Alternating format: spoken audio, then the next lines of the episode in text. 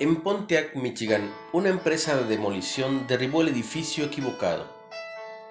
Los investigadores creen que el propietario de una casa destinada a demolición clavó los números de su dirección a la casa del vecino para evitar que derribaran la suya. Jesús hizo lo opuesto. Su misión era permitir que su propia casa fuera derribada por el bien de los demás. Imagina la escena y lo confundidos que estarían todos. Probablemente se miraban unos a otros mientras él desafiaba a los líderes religiosos, diciendo, destruid este templo y en tres días lo levantaré. Ve la historia completa en Juan 2.19. Los líderes replicaron indignados, en 46 años fue edificado este templo, ¿y tú en tres días lo levantarás?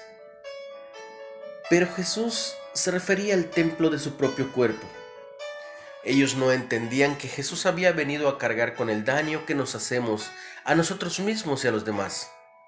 Él lo limpiaría.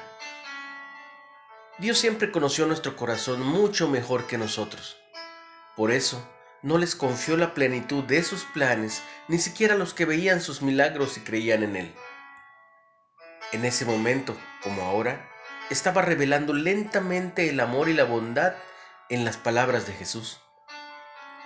Padre, ayúdame a creer que siempre estás trabajando tras bambalinas haciendo mucho más de lo que sabemos o entendemos. Que todo lo que tú decidas para mí, en los tiempos que tú lo decidas, son los correctos. Nada de lo que yo hubiera hecho lo podría retrasar. ¿Qué sentimientos sueles asociar con la limpieza del templo que hizo Jesús?